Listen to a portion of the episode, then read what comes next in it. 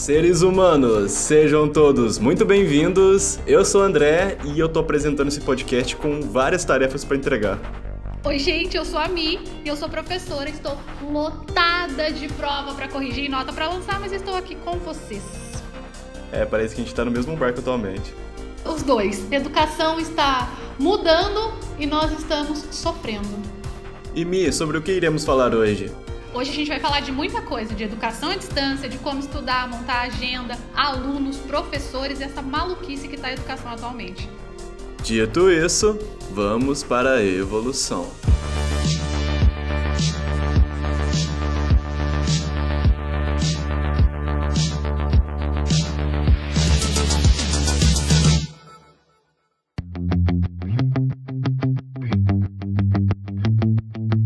Começar, eu queria que você contasse um pouco da sua trajetória. Como você despertou sua vocação por lecionar e como é que foi seu progresso até aqui? Bom, vamos lá. Primeiro que vocês podem me chamar de Mi. Na verdade, eu entrei na faculdade de letras sem a menor ambição de trabalhar como professora. Lecionar não estava entre as minhas atividades nem ideias para o meu futuro. Eu queria trabalhar com tradução, né, em especial com tradução de livro. Eu sempre fui muito fã da Lia Wyler, que é a tradutora de Harry Potter. Eu sou muito fã de Harry Potter, então assim, o trabalho dela sempre teve muita influência na minha vida, porque eu ficava ansiosa para que ela fizesse as traduções para poder consumir aquele produto. Então eu sempre gostei. Então ela já plantou a sementinha ali. Exato. E uma vez ela falou, assim, uma coisa que eu nunca vou esquecer na minha vida. Teve uma conferência com todos os tradutores de Harry Potter do mundo, é, na Inglaterra, e ela levou falas de pessoas, e uma das falas que ela levou era uma fala minha. Então, assim, eu, eu achava ela o máximo. Porque ela foi falar de mim. A, a, a J.K. Rowling pode não me conhecer, mas ela já ouviu o meu santo nome em uma reunião em algum momento da vida dela. Isso já é o suficiente para mim. Mas aí entrei na faculdade, né, com essa intenção e tal, só que eu não tinha grana, não tinha como me manter na faculdade. E eu sempre falei espanhol, porque eu morei fora durante um período da minha vida. E aí a UFLA precisou de um professor de espanhol. Aí pronto, né? Uniu o útil com o agradável. A faculdade precisando de um professor, eu precisando de dinheiro, né? Aí eu entrei num projeto lá da UFLA, era aquelas bolsas que a gente recebe, é um valor bem simbólico, mas para quem não tem nada, valia muito a pena. Nisso eu conheci um garoto, e esse garoto, ele tinha contato com uma escola, e essa escola também precisava, por coincidência, de um professor de espanhol. Depois eu percebi, e percebo até hoje, que encontrar professor de espanhol não é uma atividade fácil no Brasil. De inglês você encontra muito, mas de espanhol é uma, é uma parte bem complicada. Eu comecei a trabalhar nessa escola. E aí, quando eu comecei a trabalhar com a escola, é, lecionando efetivamente, eu fiquei apaixonada. Eu adorei falei assim, gente, isso é muito legal, assim, eu gosto da relação com os alunos, eu gosto de estar em sala de aula, eu gosto de explicar as coisas para as pessoas. Assim, todos aqueles, todo o processo, toda essa interação. Eu sou uma pessoa que fala muito e eu gosto muito de estar no meio de um monte de gente. Então, uniu tudo que eu gosto de fazer mesmo. Eu falo muito com os alunos, eu converso bastante, eu ensino muita coisa e aprendo muita coisa, que daí quebra também aquela falsa ideia de que o professor está ali em cima ensinando e o aluno tá abaixo aprendendo. Mentira, a gente tá todo mundo ali no mesmo nível. Aquele modelo tradicional de grade, né? É, então. E aí agora a gente se vê todo mundo no mesmo nível, né? Porque eu sei uma quantidade de coisas, mas eles também sabem muita coisa. Então a gente acaba trocando ali. Então isso, esse tipo de relação foi muito legal. E aí eu continuei dando aula nessa escola e isso foi só aumentando. Tanto que eu dei aula durante toda a minha graduação, eu nunca fiquei sem lecionar durante a graduação toda, e eu acabei a graduação com 38 aulas semanais. Continuei com esse processo e aí quando eu me formei, eu voltei para minha cidade, que eu sou de Taubaté, cidade da grávida. É, tem várias coisas na minha cidade, né? Mais famoso mesmo nós somos pela grávida e pelo parkour. Não sei se você lembra do parkour de Taubaté, é recente esse meme, mas nossa cidade é famosa por isso. E aí eu voltei para Taubaté. Em três, eu voltei para Taubaté em dezembro. No começo de março eu já tava lecionando de novo. Eu, o apartamento que eu arrumei para morar para voltar na minha cidade, eu não voltei para casa dos meus pais, né? Fui morar com meu noivo, a gente pegou um apartamento. O apartamento é do lado de uma escola. Exatamente do lado, a gente divide parede com uma escola. Queria tanto dar aula nessa escola, acho que vou levar um currículo. Por coincidência, eu levei um currículo, na mesma semana eles precisavam de uma professora de português. Lá fui eu. E aí estou até agora. E continuo adorando, assim, em grande parte, muitas das coisas que eu faço na minha vida, as, as, as escolhas que eu faço, as redes sociais que eu tenho, com as coisas que eu posto, grande parte das coisas é tudo voltado para meus alunos. Assim, é uma, é uma experiência muito gostosa, porque aí eu criei com eles um vínculo que eu sou a professora, mas ao mesmo tempo eu também sou colega. A gente conversa sobre coisas além da sala de aula, isso é muito interessante. Que é uma tarefa muito difícil, né? Para que os alunos entendam que você está no mesmo patamar com eles, de trocar a mesma ideia, porque eles entendem que o professor tem outros assuntos, não gosta das mesmas coisas que eu gosto. Nunca esqueço, uma vez eu estava dando aula para uma, pra uma galerinha, quarto ano, isso em Lavras ainda. Eu entrei para dar aula para eles. Eu nunca fui muito fã de dar aula para criança. Meu negócio é dar aula para adolescente. Acho que eu, a gente lida, eu lido melhor com eles, porque acho que a gente acaba meio que lidando de igual para igual, né? Agora criança a gente já tem que ter um cuidado muito maior.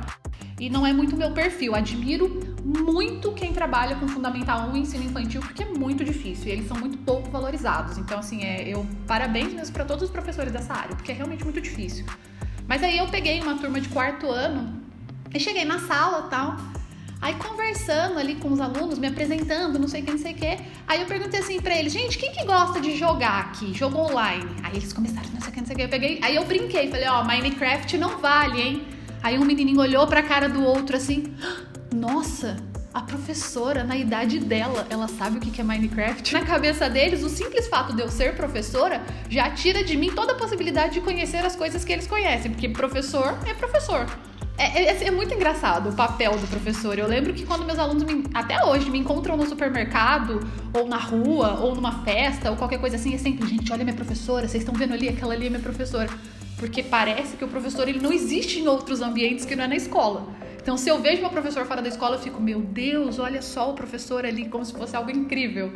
E não, é só o professor vivendo a vida dele como qualquer outra pessoa, né? E você se aventura também pelas aulas particulares, né? Sim, eu tenho, na verdade, uma pequena instituição, bem pequena, né? Ela funciona na minha casa, eu transformei minha casa, meu apartamento numa escola, com sala de aula, bem padronizada mesmo. Chama Me Ensina, porque meu apelido é Mi, né? E chama Me Ensina porque era só eu no início, mas aí foram aparecendo outras oportunidades, eu fui chamando outras professoras e professores para trabalhar comigo. Hoje, se eu não me engano, nós somos em cinco ou seis professores. A gente oferece uma aula de todas as disciplinas inclusive, cursos de inglês e de espanhol.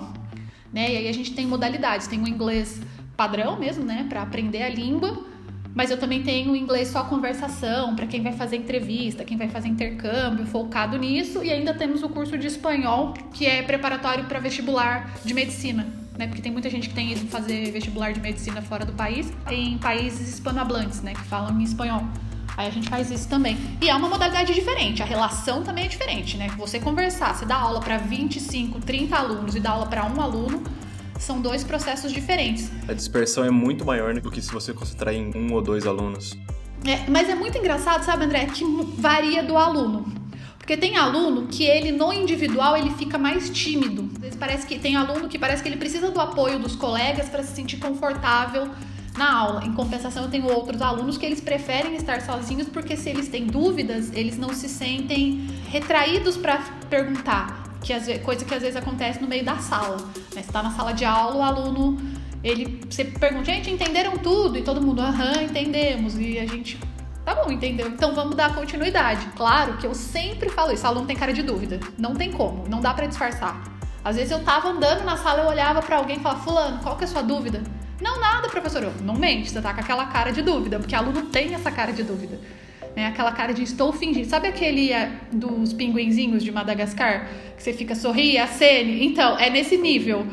O aluno tá sorrindo e acenando e você sabe que ele tá mentindo, ele não tá entendendo. Então ainda também tem esse processo, né? Que, que na aula individual a gente consegue essa atenção maior, mas não é todo aluno que gosta dessa atenção maior.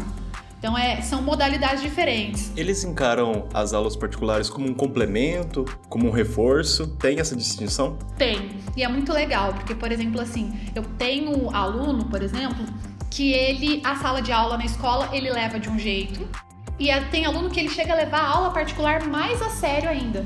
É porque é como se fosse, é como se a aula particular fosse a válvula de escape dele ali, né? Ah, tudo bem se não estiver dando certo aqui na escola, porque depois eu corro lá para minha professora particular e, e resolvo o meu problema.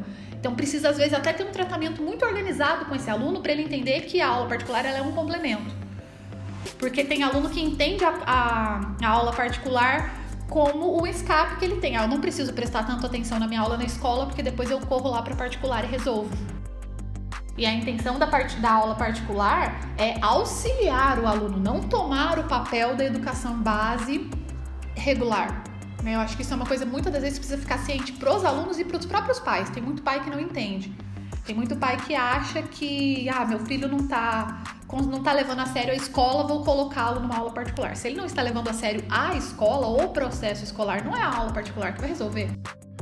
A aula particular é um complemento para aquilo que ele está com dificuldade, para alguma coisa muito pontual que às vezes um professor com uma sala com 40 alunos não vai conseguir sanar isso. Então, essa, essa dificuldade pontual que ele tem, o professor particular consegue trabalhar com ele. Sim, claro, e a gente vê muito isso até em pré-vestibulares, né, cursinhos, que tem esse mesmo papel de auxiliar o aluno no complemento do ensino que ele tem. De forma nenhuma eles estão tomando o papel, eles só estão complementando o que ele já vai ver. Exatamente, só que aí esse papel de complemento. A gente tem uma, uma questão aí que eu acho que é muito interessante a gente discutir, que é a questão de qual é o papel da escola, porque a gente tem tido, principalmente, eu trabalho em escolas privadas, né? Eu tive somente uma experiência em escola pública, apesar de ser filha de escola pública, sempre estudei em escola pública, fiz faculdade pública e tudo mais. Mas os, normalmente o papel da escola particular acaba muito sendo de, ah, vocês resolvem aí tudo. Né? Vocês ensinam, vocês cobram, vocês passam meu filho no vestibular, vocês colocam meu filho numa boa faculdade e pronto. E aí essa questão de humanidade fica faltando, né? Joga a molecada lá no cursinho e fala, vai, voa. E aí a criança entende, o adolescente entende que o cursinho vai resolver o problema dele. Ele estar matriculado no cursinho, ele estar matriculado numa aula particular resolveu. E ele não entende que isso tem a ver com uma participação. Não basta ir até lá, você precisa fazer a sua parte, porque aquilo é um complemento dos seus estudos, é um complemento dos, da sua aquisição de conhecimento. Né? Então, essas etapas às vezes não ficam claras para os alunos. Então, quando o pai. Tem essa falsa impressão de, por ser uma coisa que gera despesa, gera gasto, tem a obrigação de me ensinar mais do que aquilo que eu não pago para receber. É, é basicamente isso. O pai entende que eu tô te pagando, então resolve aí. Quando eu comecei com, com Minha Ensina, eu não tinha essa preocupação. Por exemplo, eu nunca colocava no contrato que eu dava garantia de aprovação na disciplina que o aluno estava estudando, porque eu achava que isso não era necessário, eu achava que isso era óbvio pro pai. Pagando uma aula particular de matemática, por exemplo, pro meu filho, mas e a professora, se o meu filho não passar na prova de matemática da escola, a culpa não é da professora particular. Eu achava que isso era uma questão óbvia. E depois de quebrar muito a cara, eu percebi que não era muito pai vinha lá questionar, eu paguei pelas aulas e meu filho não conseguiu tirar um 10 na prova, e aí? Então a gente começou a reformular isso. Aí agora eu tenho uma cláusula no contrato que diz que nós vamos prestar todo o serviço necessário, oferecer todo o material que o aluno precisa, mas que como qualquer área de aprendizagem é uma via de mão dupla. O professor oferece o conhecimento e o aluno precisa estar disposto a estudar e a aprender. Né? Eu deixo isso muito bem colocado lá para não ter esse tipo de problema depois, porque aí acaba ter, o, a intenção muitas das vezes é terceirizar essa responsabilidade. E aí o aluno, não estou dizendo que são todos, tá? Tem, tem muita gente que, que cumpre tudo direitinho, mas muitas das vezes o aluno, que, e não é uma questão de maldade também, não é um pai que é ruim, não é uma mãe, não é uma criança, não é isso. Mas essa é uma sensação, uma questão bem social mesmo. Isso já está enraizado, as pessoas já costumam tratar dessa forma. O aluno entende: meu pai está pagando, eu tenho que passar. E pronto. E está resolvido. E não é assim que funciona.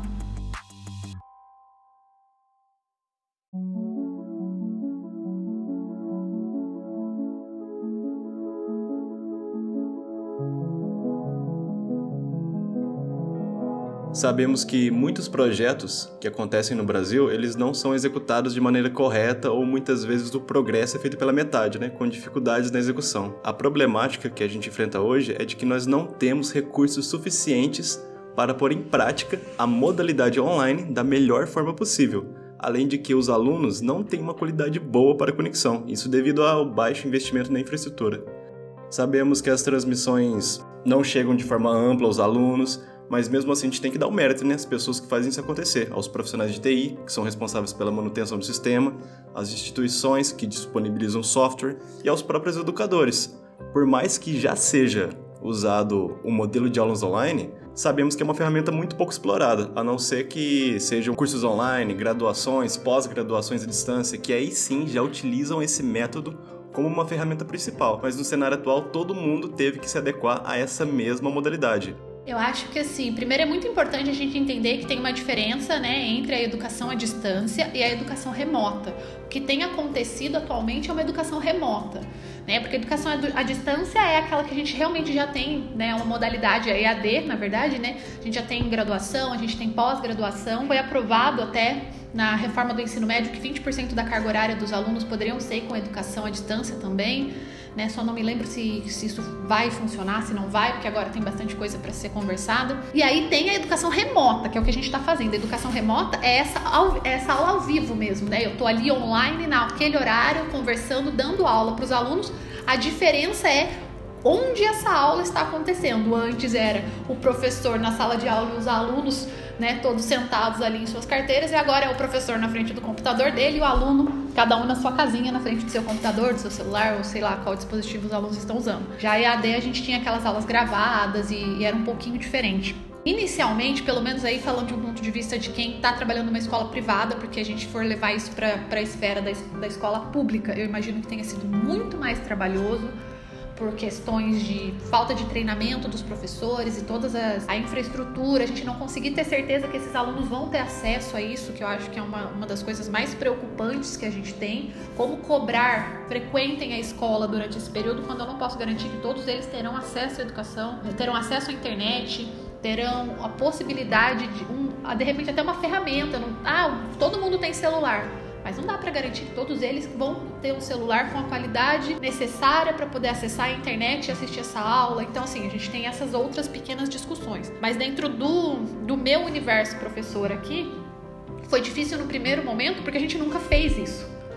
Então imagina você chega numa sexta-feira, alguém fala assim pra você, olha André, a partir de segunda você vai ter que fazer tal coisa. E é uma coisa que você nunca fez na sua vida. E já vai valer ponto, já vai valer presença. Não, é, é seu trabalho, né? Tipo assim, se você não fizer, você não tem salário. E aí, como é que fica? Então você tem que fazer. Aí junta aquela insegurança de eu preciso manter meu emprego. Segundo momento, eu tô fazendo uma coisa que eu não tenho certeza se eu sei fazer. Terceiro, se você é um professor sério, você quer oferecer um serviço bom para os seus alunos, você quer conseguir manter aqueles alunos estudando e conseguindo aprender de uma maneira funcional, de uma maneira efetiva, e se você não está preparado, como é que você faz? Né? Vem aquele boom de coisa que você não sabe o que fazer. Ao mesmo tempo que foi assustador, eu percebi um movimento, e é isso com professores que são meus colegas, professores que, que eu conheço, que não são da mesma instituição que eu, até professores que vêm de escolas públicas, né? Eu tenho muitos amigos que trabalham em escola pública. Os professores começaram a se ajudar. A gente que é um pouco mais novo, né? Não que eu seja a novinha, mas eu sou uma professora mais nova, né? Professores aí na faixa dos 30, entre 30 e 35 anos, nós somos jovens, vamos considerar assim. E aí a gente que tem já tá um pouco mais inteirado da vida na, na internet, a gente conseguiu ajudar esses professores que são mais velhos. Mas rolou ajuda de tudo quanto é lado ali, entendeu? A gente passou um final de semana, por exemplo, todo mundo tentando descobrir como funcionavam as coisas. Se organizando, trocando ideias, estratégias. Sim, exatamente. Como que eu passo um vídeo para o aluno, como que eu mostro a minha tela com slide para ele, como que eu agendo essa aula, qual é a ferramenta que eu vou usar. E, isso, e assim, esse movimento dos professores foi muito interessante, porque eu vejo muita gente, até alunos que são meus alunos até, falando: ah, para o professor tá ótimo dando aula em casa. Mal sabem que a gente está trabalhando muito mais do que a gente trabalhava antes. Sim, infinitamente mais. Porque em sala de aula eu tinha o contato humano com os meus alunos, eu conseguia saber como eles estavam se sentindo de eu olhar para eles. Eu olhava para o aluno e falava: cara, aquele menino ali não está muito bem, aquele ali não entendeu, aquele ali está precisando de ajuda. Como que você faz isso no computador? Como que você mantém essa relação humana com os seus alunos? Explica, verifica que eles estão com dificuldade, explica de novo se for necessário quando você não tem esse contato. A regra na maioria das escolas é microfone desligado e, câmera desligada. A única pessoa com microfone e câmera é o professor. Então eu não vejo a carinha dos meus alunos. Então a gente teve que reformular muita coisa. É, como que eu faço um processo avaliativo? Não é mais o mesmo. Agora a gente tem mais uma avaliação qualitativa do que quantitativa. Né? Antes a gente trabalhava com nota, com pontuação e agora eu trabalho com participação. Eu acho que é interessante que, mesmo tendo mudado, eu tenho visto um movimento dos professores de uma maneira muito saudável, todo mundo buscando se adequar, todo mundo tentando fazer o possível e o impossível para poder oferecer um serviço de qualidade. Eu acho que isso precisa ser muito valorizado. É diferente, claro que é diferente. A gente tem que se organizar de uma maneira diferente, os alunos têm que se organizar de uma maneira diferente, mas entender que é a única ferramenta que a gente tem agora. A gente não tem outro jeito. Ou a gente faz assim ou a gente não faz. E não fazer não é uma opção. Penso que a grande dificuldade que os alunos estão enfrentando no momento é como manter a concentração, porque há pessoas que já têm essa dificuldade na modalidade presencial, e isso se agrava agora. Até porque nós não estamos acostumados com essa metodologia. É complicado para uma grande parcela das pessoas, pessoas que têm que cuidar de seus familiares, pais, avós, pessoas enfermas, alguns até têm filhos, o celular que é um grande ponto de distração. Quais estratégias você como educadora recomenda para que a gente não perca o foco durante as aulas e consiga absorver o entendimento que o professor está passando para a gente? Sou a maluca da organização. Eu vivo dando dica para os meninos na sala de aula porque eu acho que se você não for organizado, nada na sua vida funciona. Né? E para mim, organização é tudo. Eu sou a chata da organização. Para os que acreditam em signos, deve ser porque sou virginiana, porque eu sou obcecada por organização. Primeiro, eu sempre falo para os meninos que a gente precisa entender, assim, e aí isso vale para quem está ouvindo agora precisa entender, essa modalidade não é uma brincadeira. A gente não está fingindo que está indo na escola, a gente está indo na escola. É aula do mesmo jeito. É exatamente, é aula exatamente do mesmo jeito. A gente mudou a plataforma, a gente mudou a forma de se relacionar, mas o conteúdo continua sendo passado, o professor continua ali, as faltas vão ser consideradas, as atividades serão realizadas. Então, assim, a gente só mudou o espaço, mas a proposta que é de ensinar, formar, ela continua. Enquanto o, enquanto o jovem, o adulto, qualquer pessoa que esteja né, dentro dessa proposta não entender que isso é a realidade que a gente tem agora, não tem técnica nenhuma no mundo que vai fazer essa pessoa conseguir prestar atenção. Porque fica, ah, depois eu assisto. E não assiste. Porque, gente, não assiste. Simplesmente. Não precisa ser falso de dizer, não, eu não vi agora, mas de tarde a Natália vai disponibilizar a aula e eu vou assistir, porque a gente sabe que você não vai tem o quadro inteiro de informação, você tira foto para copiar depois, só que você não copia depois. O aluno fica lá na sala, professor, posso tirar foto? Tira. Vai ficar guardado até o ano, o ano inteiro no celular do aluno. No final do ano ele apaga para poder tirar foto do ano seguinte, porque não vai usar aquilo. Primeiro ponto é você entender que isso é aula como qualquer outra aula tem que acordar cedo do mesmo jeito, tem que prestar atenção, tem que tirar dúvidas no momento. Ah, eu não tenho coragem de perguntar na frente das pessoas, espera acabar a aula e vai perguntar para o professor. Tem que fazer as atividades, tudo. Você entender que essa modalidade ela é a realidade sua no momento. Né? Eu falo para os alunos, e não é ser pessimista, mas é assim: nós temos aí um longo caminho ainda pela frente, a gente vai agora, começou a se conversar sobre a flexibilização aqui na nossa cidade.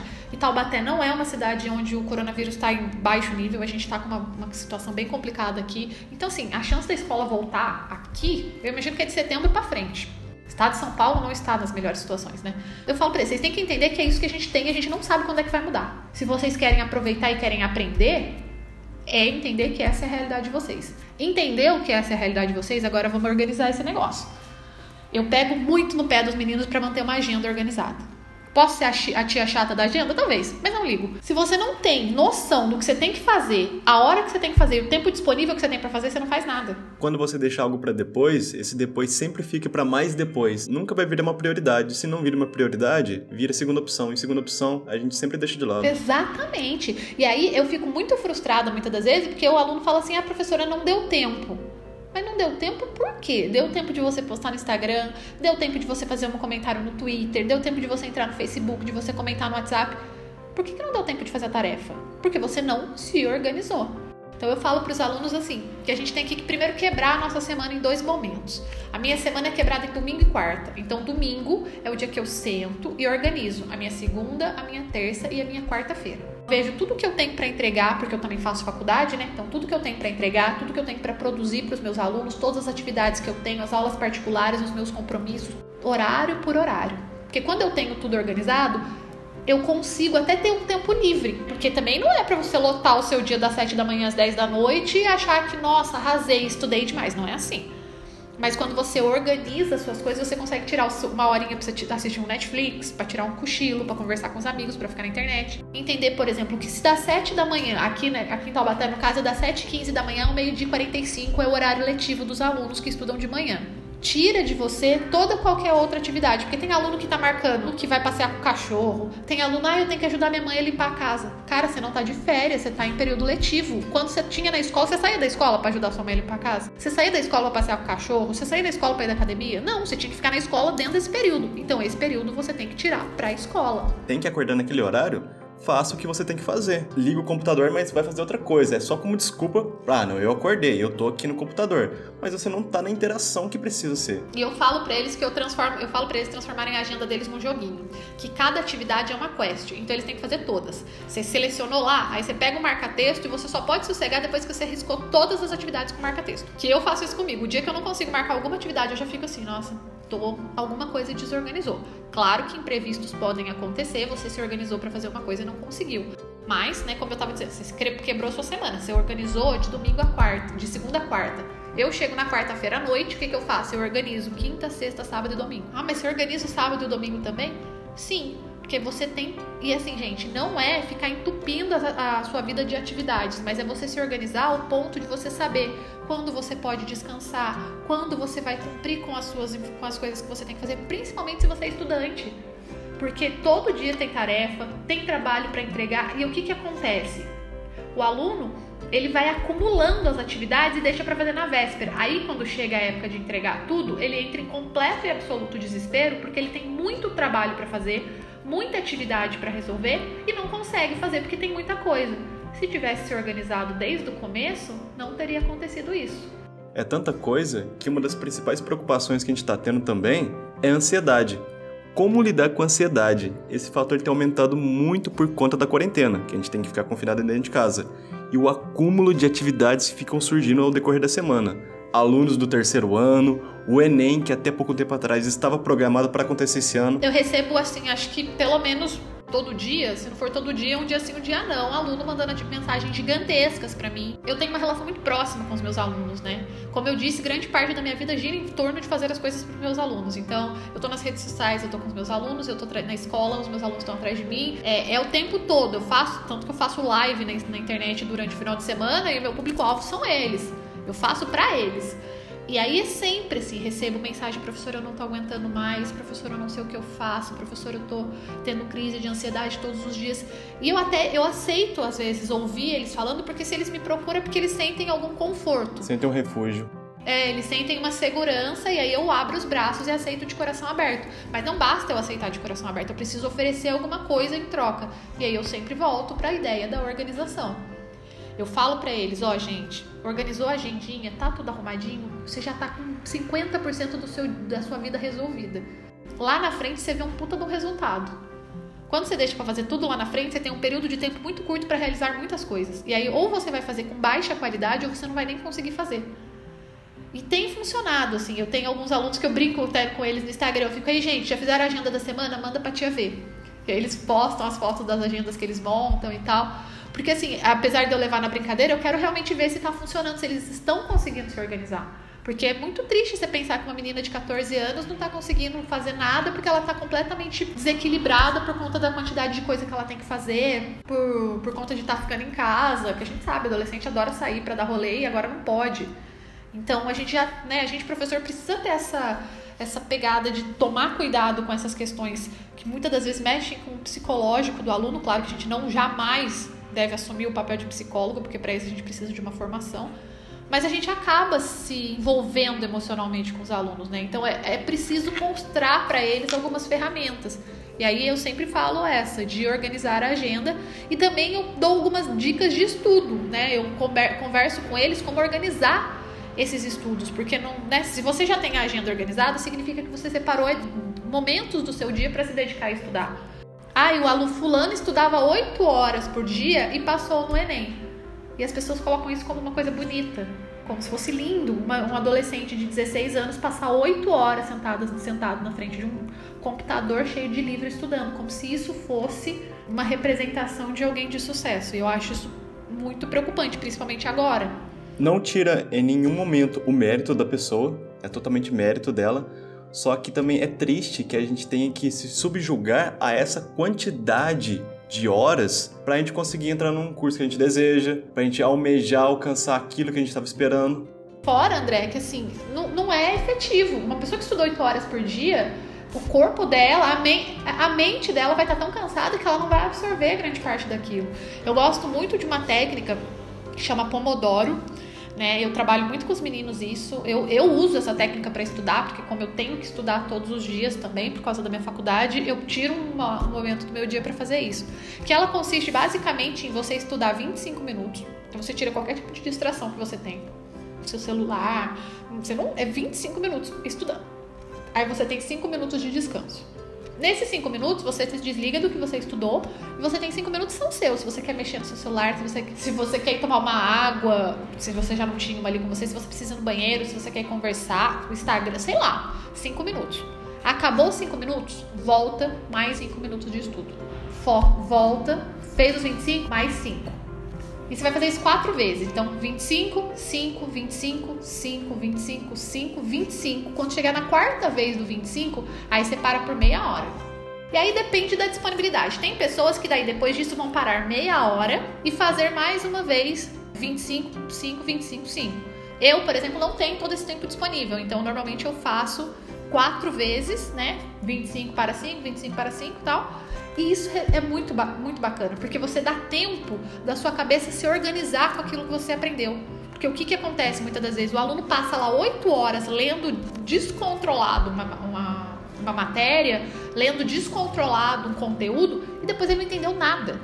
No começo vai ser difícil, vai, ah, não consigo com 25, ah, não consigo com 10. É um progresso, como qualquer outro hábito. Exato. E aí, quando você coloca isso na sua agenda, olha, então todo dia das duas às quatro eu vou tirar essas duas horas para estudar e vou usar o técnica Pomodoro, por exemplo. No, na primeira semana vai ser difícil, na primeira semana vai passar, você vai ficar estudando, você vai falar assim, nossa, passou meia hora, quando você vê, passou dez minutos. Mas depois isso vai fazer parte do seu dia. E quando passa a fazer parte do seu dia, fica tudo muito mais fácil. Uma outra coisa que eu sempre falo para os meninos é e aí isso pega até às vezes mais as meninas, que tem aquela necessidade de um caderno muito organizado. Mas os meninos também.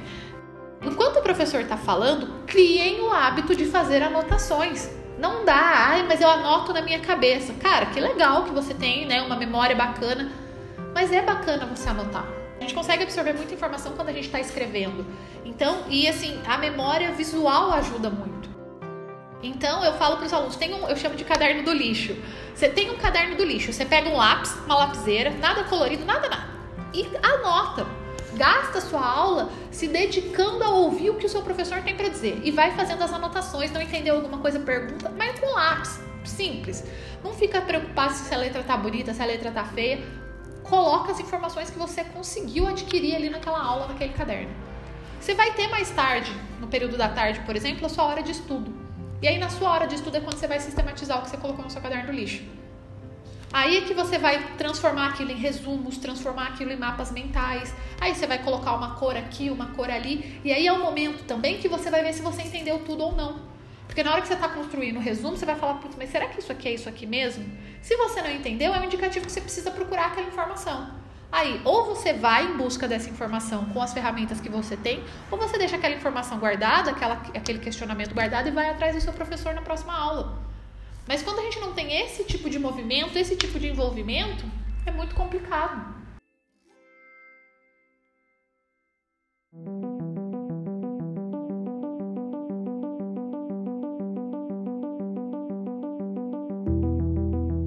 Puxando o gatilho do Enem, a gente já tem confirmação de que ele foi adiado. E que bom que ele foi adiado, porque a gente não tem condição de realizar uma prova, um exame nacional agora, no momento que a gente está a gente não está perdendo um ano, a gente está mantendo vidas. Porém, não tem uma data para uma nova realização. E mesmo que seja adiado em dois, três, quatro meses, será que nós já vamos estar prontos para voltar ao convívio social? Ainda mais o Enem que reúne milhões de pessoas? Primeiro que eu acho que assim, Enem, vamos ser bem realistas, né? Fazer Enem esse ano para mim é uma furada. Para mim o Enem tinha que ser ano que vem. Era uma bomba relógio. É porque, gente, não, por vários fatores. Primeiro, pela questão da quantidade de pessoas. Ah, mas não vai ter aglomeração. Gente, vamos ser realistas. O Enem não vai ter aglomeração. Sempre tem, é sempre um desespero, aquele bando de adolescente desesperado tentando conseguir entrar nos lugares. É uma movimentação que mexe com o país inteiro. É um final de semana que todo mundo está focado nisso, porque o Enem ele é como se fosse a, né, a abertura das portas para o futuro da galera. Então, muitos adolescentes veem o Enem como a prova da vida deles. Então dizer que não vai ter aglomeração, que não vai ter esse desespero, vai. Se já era assim antes, imagina agora. Impossível, a gente não tem espaço físico para dar conta de, ah, a gente vai diminuir a quantidade de inscritos por, por local. A gente talvez não tenha o dinheiro necessário para investimento nisso tudo, a gente não tem o espaço necessário e a gente não tem também órgãos competentes que deem conta de fazer isso. A gente precisa ser muito realista. Os caras não deram conta de resolver a questão de correção da prova. A gente tá vendo aí, eu ve... nossa, passei a semana inteira resolvendo problema com o aluno que não conseguia receber o boleto para pagar a inscrição do Enem. Porque o site não estava funcionando. Eles tiveram que prorrogar porque não estava funcionando. Então a gente já tem outros fatores aí de questões de organização que a gente já sabe, já sabe que não daria certo. Os alunos de escola particular, até ok, né? Alguns ainda não entenderam a pegada, mas estão tendo aula. E a molecada da escola pública? Eu tenho eu conheço gente que estuda em escola pública, adolescente de escola pública, que está sem aula, sem nada, não está conseguindo fazer acesso à, à, plataforma do governo. E aí tenta resolver, não consegue, muitas das vezes a internet também não funciona. O que, que eu faço em relação a esses alunos? Eu não tenho o que fazer. E aí dizer que, ai, mas eu vou. parou três meses, então a gente vai, vai colocar o Enem três meses para frente e vai dar tudo certo. Gente, esses meninos precisam de uma base funcional. Se na educação presencial eles já são prejudicados, como que eu vou correr com isso agora, esse ano, e tentar resolver? Com mais dificuldade agora, eles precisam de muito mais tempo. Exato, esses meninos eles, eles já são prejudicados de várias maneiras que a gente já sabe, né? E aí a gente não, não tô aqui para apontar quem são os culpados, mas a gente já sabe que a questão da educação no Brasil não é das melhores para quem precisa da educação pública. Então, achar que em três meses, é, eu adiar três meses vai resolver a vida desses alunos, não vai. Então, eu, Natália, e aí eu não, ninguém é obrigado a concordar comigo, mas na minha concepção, o Enem desse ano tinha que ser só no ano que vem. E quando eu falo no ano que vem, tô falando assim, meio do ano que vem. Dá tempo para essa molecada se organizar correr atrás desses conteúdos, conseguir se organizar psicologicamente também, porque ah, beleza, saiu todo mundo de lá quatro meses trancado dentro de casa, numa quarentena, todo mundo super inseguro, sem saber o que vai acontecer, e depois eu coloco esse pessoal tudo para fazer a prova que para eles é a prova mais importante da vida deles. Quem que tem estrutura emocional para lidar com isso? Não tem. Não tem como, eu não tenho, eu não, acho que eu não teria nem coragem de fazer isso com um adolescente. Eu fico pensando se a gente vai aprender algo com isso, porque esse é o momento para se inovar, né? A maior parte do ensino que é lecionado é o modelo tradicional, até por conta das limitações que a gente enfrenta, fora que as avaliações disponibilizadas nas plataformas os alunos têm a possibilidade de trocar informações, procurar respostas online. É, eu tenho conversado, conversei isso com os meus alunos, na verdade, semana passada, se eu não me engano. Isso, André, para mim é um reflexo de como a gente não está preocupado em aprender e sim em passar de ano. Os alunos, eles não entendem a importância de ter conhecimento. Na maior parte das vezes, nós não decoramos para aprender, e sim com a finalidade de conseguir nota. A gente tem essa molecada se matando de estudar para decorar uma fórmula para fazer uma prova no dia seguinte, se você perguntar, ela não sabe nada. Ela fez a prova, tirou uma nota ótima, mas pergunta para ela depois se ela lembra desse conteúdo. Não lembra. E aí eu tenho feito um movimento assim com os meus meninos, aproveitando desse momento para isso. Eu dei uma atividade, por exemplo, né, eu sou professora de português, e aí o terror dos alunos são as questões gramaticais. Então, por exemplo, oração subordinada. Nossa senhora, quem que quer saber oração subordinada? Ninguém gosta disso. Os alunos detestam. Vai falar disso em aula, o aluno já quer distância de mim. E aí eu passei uma atividade online né? Fiz uma, usei o Google Forms e preparei uma prova. E aí o primeiro questionamento quando eu passei para os meus superiores que eu daria uma prova para os meus alunos nesse formato é, Natália, mas eles vão perguntar para o outro. E aí todo mundo vai tirar total. Eu falei, mas eu não vou dar nota nessa prova. Eles, como assim você não vai dar nota? Eu não vou dar nota. Eu quero saber se eles aprenderam, porque pelo resultado que eles tiverem nessa, nesse questionário, eu vou saber se eles entenderam ou não o conteúdo, se eu preciso explicar de novo ou se eu posso passar para frente. Boa sorte. Cheguei lá, conversei com ele, falei, galera, é o seguinte, vocês vão fazer individual. Aí teve até algum aluno que brincou: ah, não, vou procurar no Braille, que não sei o quê. Eu falei: bom, primeiro que vocês não vão achar porque fui eu que inventei as questões. Mas se porventura, né, acontecer, quero que vocês entendam que a pontuação será feita. Vou validar a entrega, eu vou validar a participação de vocês na resolução dos exercícios. Vocês precisam entender que o importante para mim não é quantos pontos vocês vão acertar. Eram 10 questões. Não, não interessa para mim quantos pontos vocês vão acertar. Eu quero verificar como é que tá eu quero ver como é que tá a situação de vocês. Se eu passo essa atividade sobre o conteúdo da aula que eu dei essa semana, eu quero ver se vocês conseguiram aprender. Porque se vocês não conseguiram, titia vai voltar e explicar tudo de novo. Mais importante para mim é verificar se vocês aprenderam. Esse é o ponto. Esqueçam o número, porque não tem número, não tem pontuação. E aí eu muito surpresa fiquei porque realmente eles fizeram sozinhos. Era assim, bem diferente a nota de um aluno pro outro. Assim, os question... eles vinham me perguntar, professor, eu tô achando que é isso, será? Quebrou na cabecinha deles aquela coisa de eu preciso tirar 10 nessa prova. Porque não tinha como tirar 10, porque não tinha pontuação. Eu só tava querendo verificar se eles tinham aprendido ou não.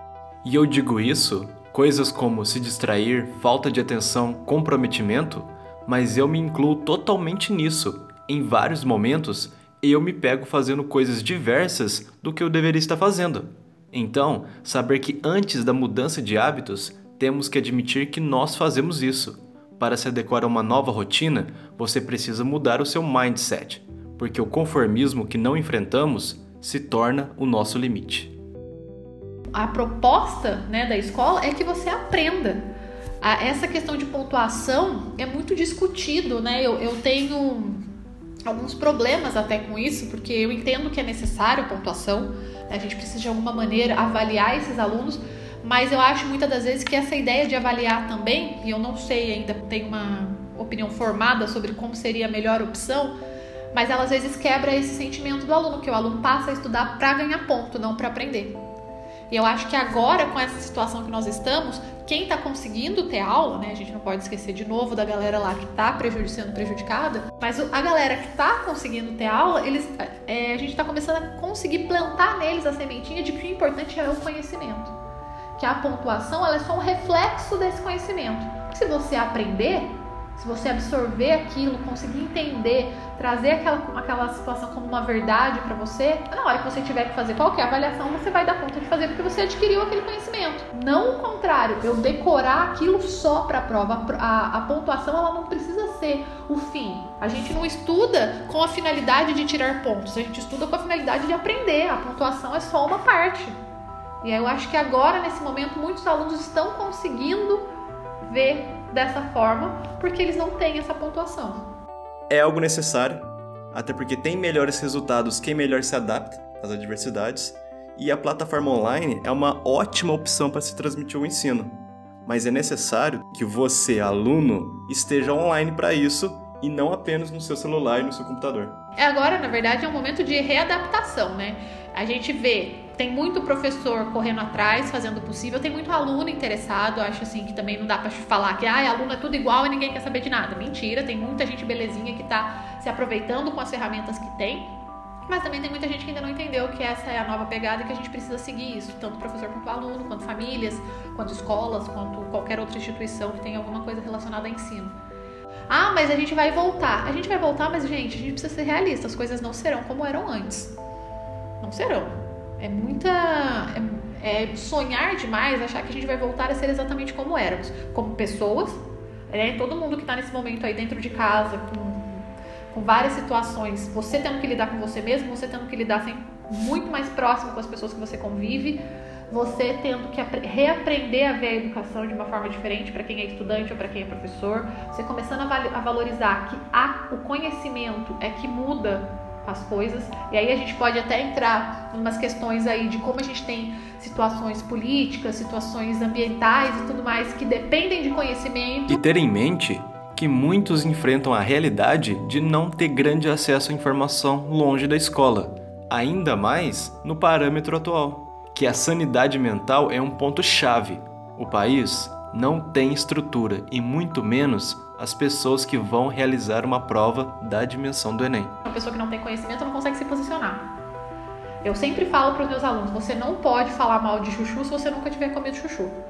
Aí eles falam assim: mas o que você quer dizer com isso? Você não fala mal, você não questiona, você não é crítico de uma coisa que você não conhece. E para você conhecer, você precisa estudar. Não tem como você se posicionar sobre nada na sua vida se você não estudar minimamente sobre aquele assunto. E minimamente para mim não, ainda não serve, porque a gente precisa conhecer as coisas para poder falar sobre elas. Então, agora é um momento que a gente precisa entender que conhecimento é o, é o necessário. E quem está oferecendo, quem está trabalhando com isso é quem está lá no setor da educação. São os professores, são os diretores de escola, são os coordenadores.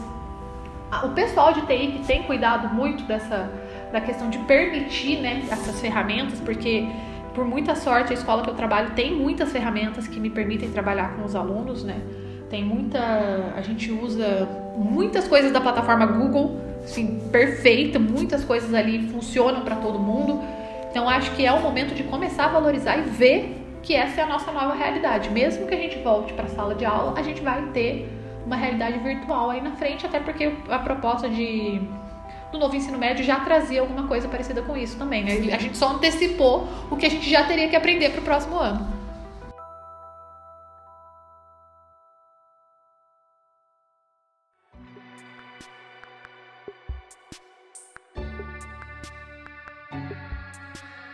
Mi, queria agradecer você demais por ter participado desse episódio. Eu acho que agregou em muito conhecimento, tanto para os alunos que estão com dificuldades, para mim também, me incluo nisso, que eu também já passei por várias dessas situações e foi de grande inspiração você estar aqui hoje.